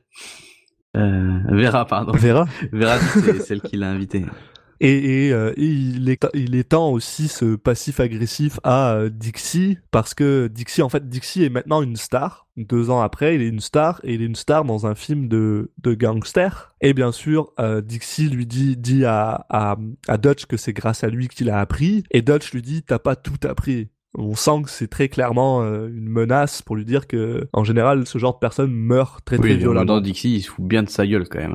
hein. Encore une fois, il sait vraiment, il sait vraiment pas où s'arrêter. hein. Il- le mec, il prend vraiment tous les risques. Quoi. Dans, le mec- dans chaque conversation, il sait à qui il a affaire, mais alors dans chaque conversation, il va quand même se lâcher. Il se prend il se prend quand même pas mal pour un bon caïd ouais.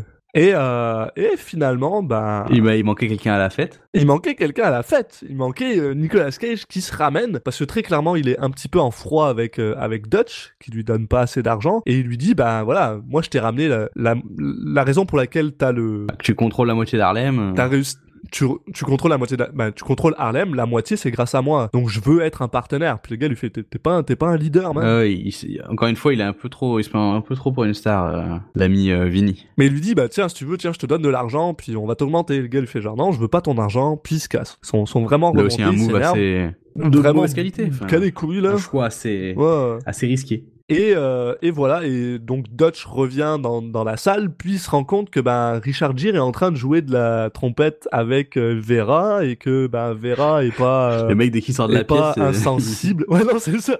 Quand le, quand le chat est parti, les souris dansent. hein. Et donc, bah, voilà, il- elle, elle, elle est très touchy par, avec, euh, elle est très touchy avec, euh, avec Richard Gere et ben, et Raiden, il est pas content. Donc, euh, et, euh, et là, on, on se rend compte aussi qu'il y a euh, Delbert qui attend en dehors du club parce qu'il a pas le droit de rentrer et il essaye de faire passer un message à la chanteuse de la soirée Layla qui a retrouvé du boulot euh, quand même assez rapidement. Assez rapidement, ben, et qui, comme on dit tantôt, joue beaucoup sur le fait que ben, elle est mixte et qu'elle a la peau claire, donc elle peut se faire passer pour une blanche, donc elle peut rentrer dans ce club où il y a que des blancs. Il fait passer un mot à Lila qui lui dit rejoins-moi dans un, rejoins-moi après. Et donc ils finissent par par aller dans un hôtel ensemble où euh, ils s'expliquent un peu leur relation très très compliquée. Ça a l'air d'être un bordel leur relation. Ouais, en gros, il lui dit bah toi t'as un peu la vie facile euh, parce que tu peux faire passer pour une blanche. Moi, je peux pas me faire passer pour un, un blanc. Donc euh, bon, là aussi euh, un move assez bizarre bah, de lui reprocher ça, comme si bon si elle avait choisi. elle pouvait pas y faire grand chose mais mais mais c'est vrai que je pense que qu'elle ce qu'elle lui reproche c'est surtout qu'elle en joue Oui, mais en fait, on va dire qu'elle va pas faire exprès d'avoir une vie mi- miséreuse euh, juste pour lui faire plaisir, quoi. c'est ça c'est ça et là elle lui dit juste bah écoute euh, aime-moi juste c'est tout ce que je te demande ce qui est assez assez doux euh, mignon puis finalement voilà là on, on a une petite éclipse puis là on commence à revenir un peu dans le bourrin du sujet où euh, le le gobelin donc le gars le vieux gars qui fait chier euh, Richard Gere et Vera euh, pendant qu'ils dansaient et qu'ils se mais de quoi il me parle? Il a oui pas parce le même qu'il film. l'appelle le Et gobelin là, il y a un dragon. Il- Euh, non? Non, non, non, c'est, c'est le, le, vieil, le vieillard qui travaille pour, euh, pour Dutch, euh, rencontre un gars qu'on a absolument pas parlé, qui est en fait le pote à, à Vincent Dwyer, avec qui il se balade tout le temps Ouais, dans une puis il le descend. Il sert à rien, puis il le descend. Et donc, ben, Nicolas Cage est pas content, donc le lendemain, il va euh, descendre euh, ce mec-là, sauf que il fait ça d'une manière vraiment, vraiment très naze. Encore plus naze que, que l'attaque à la dynamite. Hein. Parce qu'en fait, il a trois gars dans une bagnole avec une Tommy Gun, et ces gars-là décident juste de tirer au milieu de la ruelle, alors qu'il y a des enfants qui vendent des pommes. Donc ils arrivent bien à buter le vieux, mais en même temps, ils tuent trois enfants, et ils se retrouvent du jour au lendemain à être recherchés par la police parce que c'est des euh, child killers. Donc euh, super bien la vie. Pour Nicolas Cage, qui décide non pas de, qui aurait pu genre juste se barrer, mais non, il décide d'aller encore plus loin en enlevant Frenchy. Donc il va au Cotton Club, il dit à un gars euh, va chercher Frenchy et emmène-le dehors parce que il joue une espèce de junkie bizarre, genre. Il est tout stressé, il est, il est caché derrière une casquette, ça m'a vraiment fait rire. Il y a Frenchy qui vient le voir et qui lui dit ah qu'est-ce que tu veux, puis là il se lève et il lui fait ah euh, tu vas venir avec moi. J'a- j'a- J'adore Frenchy. Frenchy Oui. est tellement genre euh, euh, sassy, passif, agressif en lui disant ah euh, t'es sûr que tu veux m'enlever? Je suis pas un enfant. Genre je suis trop vieux pour que tu me tues. Ouais, et puis euh, il demande, euh, parce qu'il a confiance en personne, il demande à ce que ce soit son frère qui, qui transporte l'argent de la rançon. D'ailleurs, la, la- c'est vrai que la, on- la relation entre Frenchie et, et euh, Madden, euh, elle, est est assez marrante. Ouais, justement, ils sont, euh, Ah ouais. même si c'est deux mafieux, hein, ils ont une relation un petit peu justement très euh, amicale, euh, plus plus. C'est vraiment euh, tendre, on va dire. C'est- limite. C'est de bons poteaux quoi. Ouais voilà. C'est on a des scènes absolument hilarantes. Voilà, il n'hésite pas une seule seconde, en tout cas, avant de, avant de confier l'argent à, à Dixie pour qu'il l'amène à, à son frère. Et donc euh, voilà, donc Madden demande à, Richard Gere de livrer l'argent à Cage. Et euh, pendant que tout ça se passe, on a une petite coupure où on revoit euh, Delbert et Lila qui vont euh, dans dans un autre bar d'Afro-Américains pour voir Clay Williams, le frère de, de Delbert, faire faire un, un, numéro. Et là, on a on a le droit à l'ange spécial Laurence Fishburne qui fait Eh, pourquoi est-ce que tu vas pas danser avec ton frère? Parce que Delbert est une est une star et il est reconnu en tant que tel par tout le monde donc Delbert se, se, lève va danser des claquettes avec son avec son frère puis ils finissent par se rabibocher finalement parce qu'ils se sont rendus compte que bah ils se manquaient et puis voilà donc on a eu on a cette espèce de petite euh, ellipse euh, en- entre pendant que genre euh, Richard Gere est en train de conduire avec avec le pognon et finalement bah Richard Gere arrive dans un dans un hôtel où Nicolas Cage Bah, il s'est retranché avec ses hommes de main. Avec la face pleine de, euh, de mousse à raser, en train de se raser, euh, en train de dire que c'est lui maintenant le tough guy parce que la police le recherche et que voilà, maintenant c'est lui, c'est lui le, le, le gars badass. Ah, et puis, et puis aussi, il s'explique en disant que, que c'est pas lui qui, est- qui, a- qui était derrière la mitraillette qui a tué les gosses, mais bon, ça. une explication assez moyenne, on va dire. À, à un moment, c'est de sa faute, c'est son plan de merde qui a fait que les enfants sont morts. Donc euh, Richard Gere récupère Frenchie euh, et ils s'en vont non sans que euh, Nicolas Cage décide de pas lui couper l'oreille mais lui mettre un coup de rasoir dans l'oreille à Frenchie pour lui montrer que bah tu sais genre c'est un gars badass là. Il veut jouer le malin encore une fois. I'm the tough guy now. D'ailleurs, on va se rendre compte que c'est la, la goutte d'eau qui va faire déborder le vase un peu. Ouais, même si au final, euh, dit euh, à Frenchy, euh, bah tu diras à Madden que t'as été bien traité ici, et c'est ce qu'il fait. C'est ce qu'il fait dans une scène absolument hilarante où euh, justement il revient voir Frenchie revient voir Madden et euh, il, et il lui dit ouais euh, ouais non non je vais bien euh, jouer au tennis avec lui euh, euh, il m'a bien traité euh, et fait par contre euh, tu sais donne-moi ta montre je veux voir combien de temps je suis parti parce que clairement il est juste parti moins de 24 heures. Donne-moi ta montre je veux voir combien de temps il est parti. Puis là il lui détruit sa montre en or genre d'un coup en disant ouais j'ai entendu dire que t'as payé juste 500 balles pour me faire sortir. Et là t'as Madone qui commence à s'énerver fait genre tu déconnes j'ai payé 50 000 balles j'aurais payé un demi million si je pouvais. Et en fait on, se rend compte que Francis fout de sa gueule. La raison pour laquelle il a pété sa montre en or c'est pour lui offrir une montre en platine pour le remercier de l'avoir sauvé genre on a cette espèce de petite relation entre les deux qui est très euh, fun Ouais.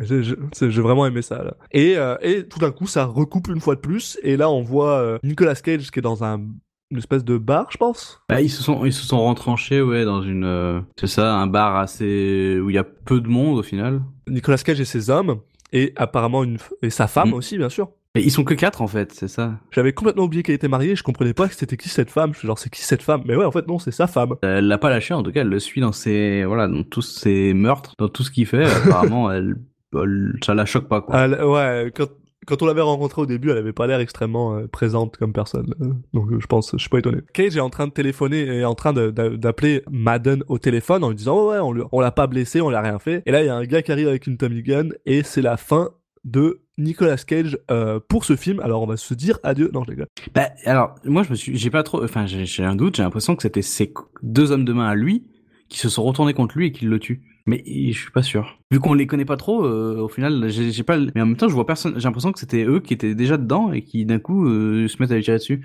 Ben, t'as raison sur un point, dans le sens où il y a un des deux gars qui est clairement avec Nicolas Cage et qui fait rien pour le sauver. Mais le deuxième, j'ai l'impression qu'il rentre dans Ouais, le sais, genre... euh. Mais peut-être que c'est un de ces gars. C'est vrai que c'est- c'est c'est un peu mal, c'est confus, mais clairement, on sait qu'ils ont été Oui. envoyés par Madden. Donc, Ou payer ou envoyer, voilà. Au final, euh, il a refusé une augmentation. Euh, là, il a chopé 50 000 dollars, mais on sait pas trop euh, qui va garder cet argent. Donc euh, peut-être qu'ils se disent, enfin, ils savent, eux savent très bien que s'ils continuent à suivre, ils vont mourir à un moment donné. Donc euh, c'est peut-être ça qui a, Exact. qui a joué, mais c'est vrai que c'est pas hyper clair. Et là, soudainement, on a re une autre Mm. euh, ellipse, et on est en 1931 maintenant. Et euh, on est au Cotton Club, et Dutch a l'air de faire la fête. Euh, Richard Gere arrive dans le club, puis apparemment maintenant c'est vraiment une grosse star, tout le monde le reconnaît, tout le monde veut signer des autographes. Il finit même par chanter avec Cab Calloway, et là soudainement on voit Charlie Luciano, qui est un grand mafieux de cette époque-là, vraiment un très très gros mafieux de cette époque-là, qui faisait partie des gens euh, de l'entourage de d'Al Capone, puis euh,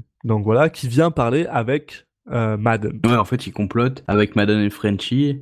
Euh, et pour bah, comment ils peuvent euh, continuer un petit peu leurs méfaits sans se faire euh, euh, rattraper par la police? Parce qu'apparemment ça chauffe un peu pour euh, leurs fesses mais notamment à cause du comportement de Dutch qui va un peu trop loin et eux bon clairement ils complotent aussi pour pour comment ils peuvent comment ils peuvent faire pour se débarrasser de, de Dutch C'est, clairement ça qu'ils veulent. Ils veulent tuer Dutch. Et là, euh, il y a Dilbert qui se ramène, qui se remet à, à faire des claquettes. Ça pète toujours la classe. Puis en même temps, on a le droit. bah voilà, on a on a Vera qui qui s'en vient et elle est au bras d'une certaine personne qui s'appelle Charlie Chaplin. qui a l'air d'être un, un demeuré Il est présenté. euh, En fait, en fait, c'est ça le problème, c'est que tout, tout le monde, à chaque fois que ils veulent faire croire que c'est Charlie Chaplin, parce que le problème avec Charlie Chaplin dans les années 30, c'est que il a pas de moustache, il a les cheveux grisonnants, donc la plupart des gens sont pas forcément capables de le reconnaître. Donc ils se sentent obligés de faire en sorte que ben il, il fait du pantomime, puis il est genre ah, euh, je, je suis le même artiste. On le voit même à un moment faire euh, le coup avec Mm. les, les pommes de terre dans, tu sais genre qui que c'est des c'est, des jambes parce qu'ils sont attachés à, à une fourchette là. T'es genre ouais ok non tu, sinon tu peux juste dire c'est Charlie Chaplin puis on va le savoir. ou tu quoi. peux juste ne pas le mettre. En fait. Aussi ouais.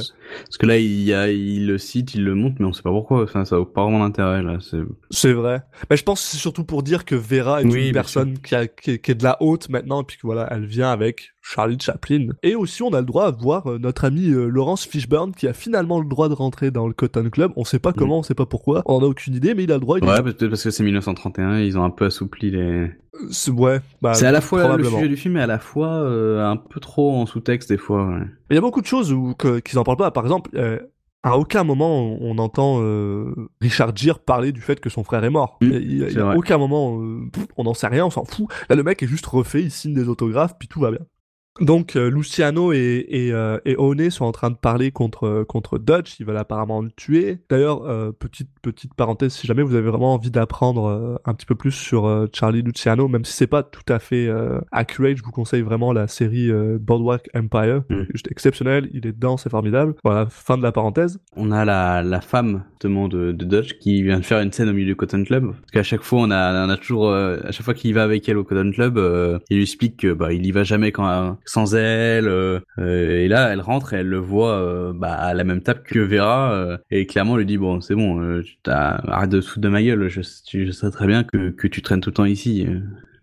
Et en plus, c'est avec elle quoi. Non, d'ailleurs, j'ai- dit n'importe quoi. Ouais, Vera, elle est pas là avec euh, Charlie Chaplin, elle est là avec, euh, elle est là avec, euh, avec Dutch en fait. C'est Laila qui maintenant est à, à, à- a réussi à Broadway ou je sais pas où, où mais enfin, on- enfin qui est devenue une star. Oui, c'est vrai. Qui est avec Charlie Chaplin, ouais, c'est vrai, ça va être. Qui s'installe derrière Richard Gere. Donc oui, Vera est avec euh, est avec Dutch, Laila est avec Charlie Chaplin. Et donc voilà, donc la, la, la femme de, de Dutch euh, de Dutch arrive, elle se elle s'énerve, blablabla. Là il y a il y a Richard Gere qui vient plus ou moins sauver euh, Vera de tout ça. Bah, il vient pour dire, euh, ouais, et puis il vient surtout pour. Il y a Dutch qui qui lui dit, bah, eh, viens, on se barre euh, avec Vera et. Et elle dit non, et puis lui, lui, enfin, il y a Dixie qui, qui dit non aussi. En gros, voilà, il- c'est le moment où les deux vont se, euh, de manière vraiment euh, open, euh, ils vont, ils vont se, se rebeller contre, contre Dutch. C'est ça, parce que un tout petit peu avant, Richard Gere avait euh, a, a été appelé pour jouer de la trompette. Pour la première fois, c'était le premier homme blanc qui avait le droit de jouer euh, au Cotton Club. Vera et Dutch sont en train de se parler et Vera lui explique que ben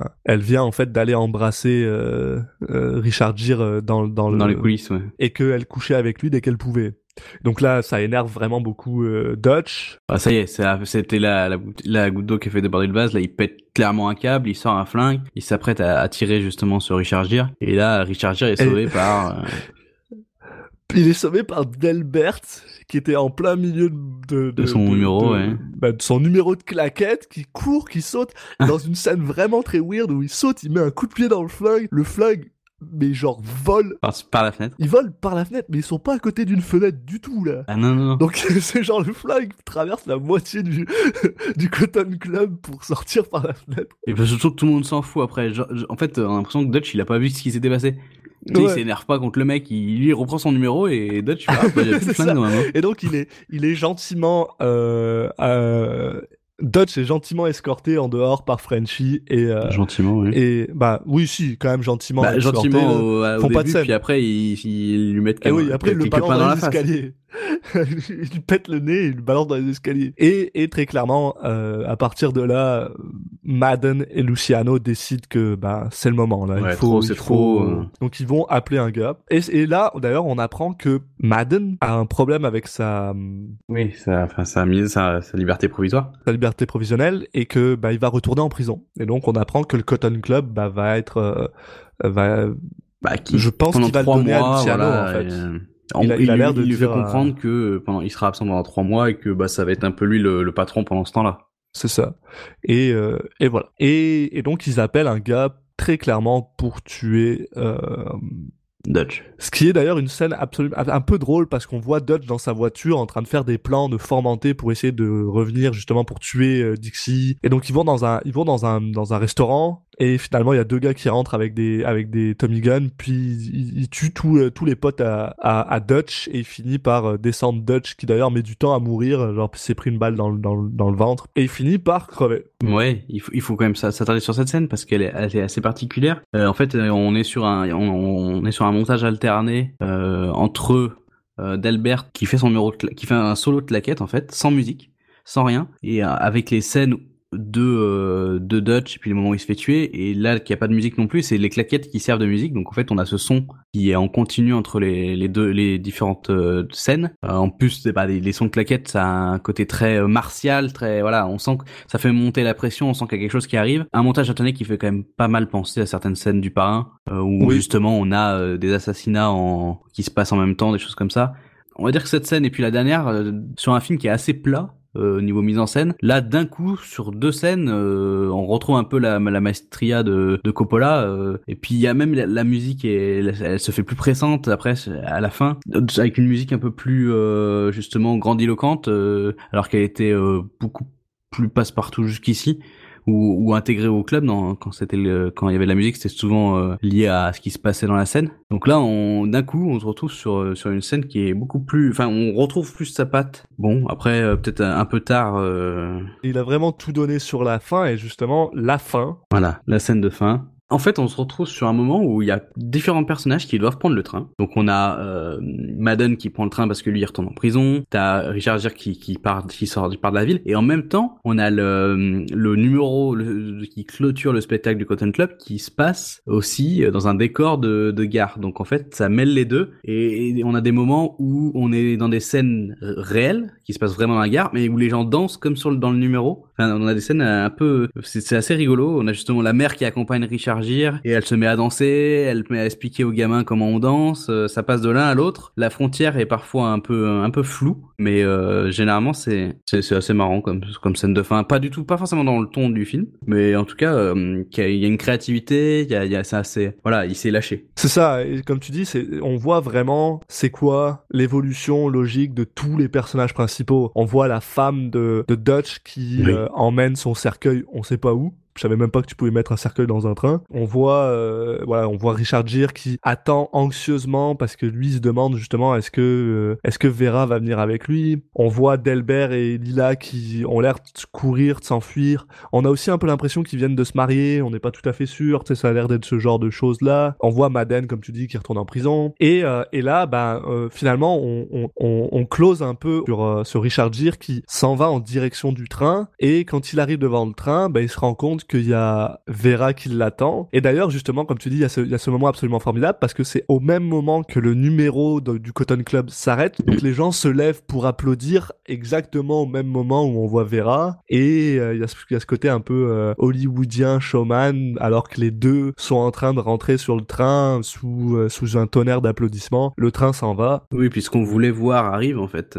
Finalement, elle décide de partir avec lui et de complètement quitter son, son ancienne vie. Sauf que il me semble qu'ils sont pas au courant que, que Dutch est mort. euh. Mais on sait pas vraiment combien de temps après ça se passe. Je pense pas qu'ils aient eu le temps d'être au courant. Et justement, c'est, je me suis fait la remarque que c'est un peu ce qui, qui donnait du sens à son choix parce que si elle part juste parce que Dutch est mort, bah du coup, euh, elle a fait un choix par défaut. Alors que si elle est pas au courant, elle fait un vrai choix. Et j'ai l'impression que c'est que c'est ce qui s'est passé. Elle a fait un choix par défaut, pas tellement, parce qu'elle a quand même son club à elle. Justement, maintenant que Bah, on Dutch sait pas est trop plus là.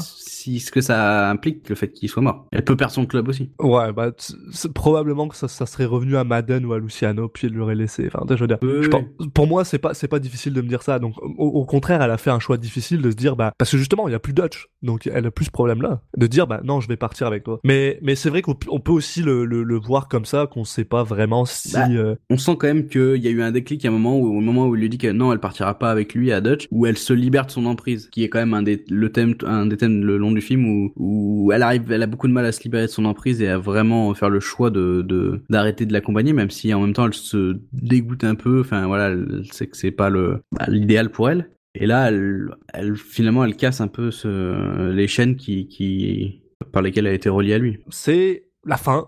Et c'est un happy ending. Et voilà, et c'était The Cotton Club. Ouais, et c'était euh, Qu'est-ce que t'en penses? euh, assez moyen, je dirais. C'est assez moyen, hein C'est peut-être le film, alors je dis- c'est pas le moins bon film qu'on ait vu depuis le début, mais c'est peut-être le film qui m'a paru le plus long. J'ai eu beaucoup de mal à, à vraiment tenir. Il y a trop de personnages et les scènes, euh, elles sont trop coupées. Euh, on a parlé euh, bah, de des frères Williams. Au final, euh, si on, on enlève, on peut les enlever complètement, ça ne change absolument rien au film. Et ça même, ça, ça- je pense, que ça ferait du bien au film, parce que tu peux te dire qu'ils sont là pour pour tenir un propos justement sur bah, la, la, la haine raciale.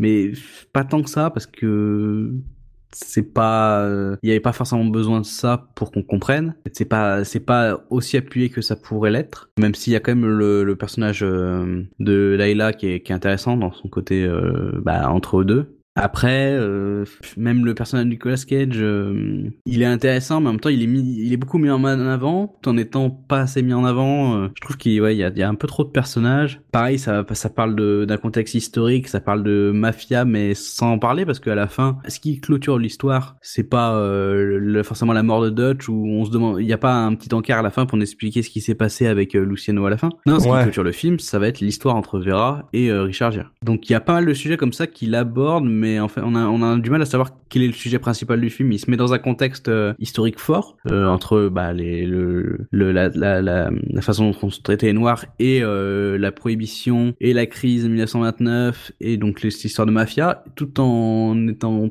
pas des sujets qui qui l'appuient tant que ça dans dans dans le scénario Ouais, c'est vrai, et, euh, et je pense que ça, ça, ça, ça vient beaucoup de la volonté euh, du réalisateur original, parce qu'à la base, c'était pas, c'était pas euh, Coppola qui devait réaliser le film, c'était Robert Evans, et lui, ce qu'il voulait faire, c'est lui ce qu'il voulait vraiment faire, parce que The Cotton Club est un club qui a vraiment existé. La plupart de ces gens ont existé, et donc il voulait absolument faire un film sur le Cotton Club. Et en fait, c'est ça, c'est ça qui se passe. C'est ça qu'on se rend compte, c'est que le film, à la base, c'était juste le Cotton Club qui était important. Et ensuite, il a, il a, ce mec-là a embauché Francis Ford Coppola pour réécrire l'histoire qui avait déjà été faite. Et j'ai tendance à croire que tout ce qui est mafieux et tout ça, qui est quelque chose qui est plus fun pour Coppola, a été rajouté à ces moments-là. en fait c'est l'impression qu'il lance des pistes Ouais. mais qu'ils les suivent pas et dans ce cas-là ouais c'est un peu dommage de d'avoir dans un premier temps lancé ces pistes Et à côté de ça, voilà, on a, on a la réalisation de Francis Ford Coppola qui est quand même subpar, euh, à part certaines scènes qui sont vraiment cool. Et en fait, en général, les scènes vraiment cool, c'est les scènes avec des montages.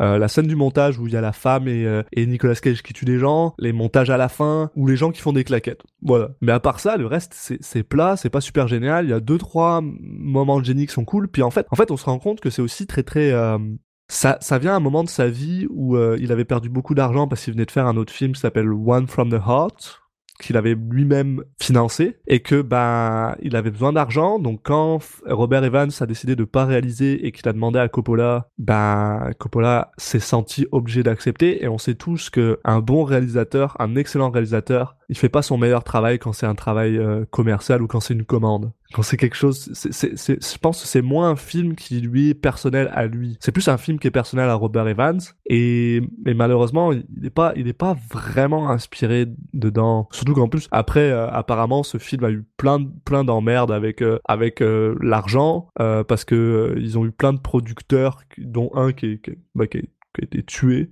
par un, un associé euh, drug, euh, drug euh, dealer de drogue euh, qui trouvait que genre bah il n'avait pas assez de profit sur le film. Tu sais ils ont ils ont eu euh, ils ont eu un- une explosion totale du, du, du budget parce que Coppola voulait absolument faire des trucs. Par exemple une des choses qui est absolument exceptionnelle dans le film c'est les, les costumes d'époque. Mm. les sets sont absolument magnifiques et, et clairement bah ça ça vaut de l'argent et ça c'est quelque chose que Coppola voulait absolument. Donc apparemment il y avait 600 personnes qui ont construit les sets euh, et ça ça coûtait euh, un, quart de, million par jour pour euh, juste faire fonctionner le machin et euh, bien sûr on se rend compte que c'est un, film qui finalement a euh, rapporté quoi peut-être genre 26 millions sur un budget de 58 il y avait des problèmes dans la production et ça se ressent pas mal dans le film euh, comme tu disais, si on revient un peu sur, sur les acteurs, Richard Gere est juste, il est cool, mais son personnage est zéro intéressant. Il est pas là. Euh, il sert de fil conducteur à un, à un film qu'on n'a pas vraiment. Euh, tous les autres sont cool. Bob Hopkins, juste incroyable. Oui, bah après, globalement, je trouve que tous les acteurs ont- sont bons. James Remar est juste génial. Franchement, euh, D- euh, Vera, Vera, euh, Vera, moi je l'ai aimé. Moi j'ai aimé son, son, son personnage, Oui. mais c'est assez drôle. euh, elle a été euh, nominée pour un Razzie, qui est genre l'équivalent des Oscars, mais pour les mauvais films. ouais, bon après, souvent les radis, c'est un peu n'importe quoi. hein. Oui, c'est c'est aussi, c'est aussi un peu n'importe quoi, mais c'est ça, c'est c'est quand même. Enfin, pour moi, ça mérite pas un quoi. Il y a quand même pas mal de films ou de même de bons films ou de bonnes per- performances qui se retrouvent des fois retrouvent radis, donc euh, bon. Mais non, globalement, moi, je, je, je trouve que voilà, un des points forts du film justement, c'est ses acteurs. Euh, en dehors de ça, bah en fait, il y avait trop, il y a trois films. Il y a un film sur la mafia, un film qui est une histoire d'amour et un, et un, non, même quatre films, un film sur le Cotton Club et un, et un quatrième film qui serait un film sur le sur le la traite euh, bah, de, de la des, des noirs euh, qui se côtoient et en fait, il y en a aucun qui a été choisi. Ouais, non, c'est ça, c'est c'est vraiment euh, tout euh, mâché ensemble. En fait, c'est un, film qui aurait mérité trois heures en fait. Ouais, enfin non, juste de juste de faire des choix. Ou alors, ouais, ou alors de se focus, ouais, peut-être plus. Je, je suis d'accord avec ça. Mais après, bon, parce que moi j'en ai pas encore parlé, t'en as parlé un peu, puis parce que c'est surtout là-dessus qu'on parle quand, dans notre podcast. Monsieur Cage, bah Monsieur Cage, euh, je suis mitigé.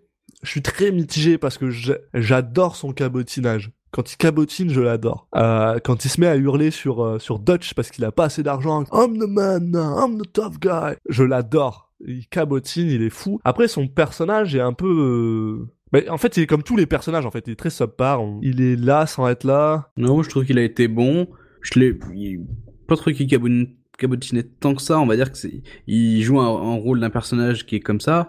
Mais du coup, quand il, quand il est un peu dans l'excès, ça paraît naturel par rapport à son personnage. Comparé à certains films où en fait, son personnage n'a aucune raison de partir en cacahuète et il le fait quand même. Oui. Là, je trouvais que il était clairement dans le, enfin, où le personnage lui allait bien, lui correspondait bien à son, sa façon de jouer, ou en tout cas, il s'est bien adapté. Donc, euh, par rapport au personnage, je trouve qu'il il fait ce qu'il faut. Quand je dis qu'il cabotine, c'est je trouve, ouais, il cabotine juste. T'as raison. Il, est juste dans son cabotinage là. C'est ça, j'aime beaucoup, euh, j'aime beaucoup son, son évolution un petit peu où tu te rends compte que, bah, il, devient pas forcément plus fou, mais comment dire, il, clairement, les choix qu'il a fait commencent à le stresser, tu sais, et que genre, bah, ah, et, et- et je pense qu'il extériorise ça en étant, ouais, bah voilà, en, en se prenant pour pour un pour un hot shot alors que c'est pas le cas et tu sais genre il, y a de quoi mais c'est pareil il est pas euh, on lui donne pas assez d'espace pour vivre on lui donne pas assez de donc c'est un peu difficile de le noter c'est un peu difficile de lui donner une note si je devais le juger juste sur sa performance à lui vraiment sur sa performance j'aurais pas de problème à lui redonner un 7 Ouais, moi, j'aurais dit entre 6,5 et 7, ouais, donc euh, on est un peu sur le même. Moi, je trouvais qu'il était bien.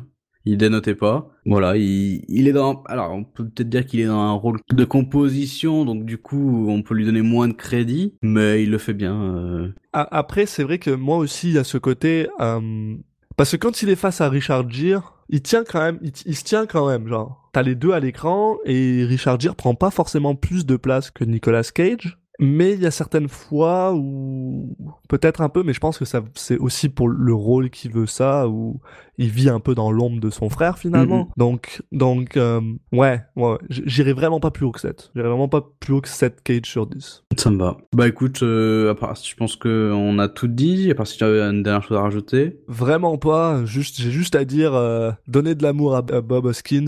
J'espère que vous l'avez déjà vu, mais retournez voir euh, qui veut la peau de Roger Rabbit parce qu'il est absolument formidable dedans. Puis voilà, puis euh, vive Richard Gere des fois. Oui, bah là, euh, il est parfait pour le rôle de bah de ce cette star de cinéma euh, créé par les studios, donc euh, ça, ça lui va bien. Il a vraiment la gueule. Il a, il a, bien une gueule années 30. En plus, ouais, sa petite moustache lui va particulièrement bien.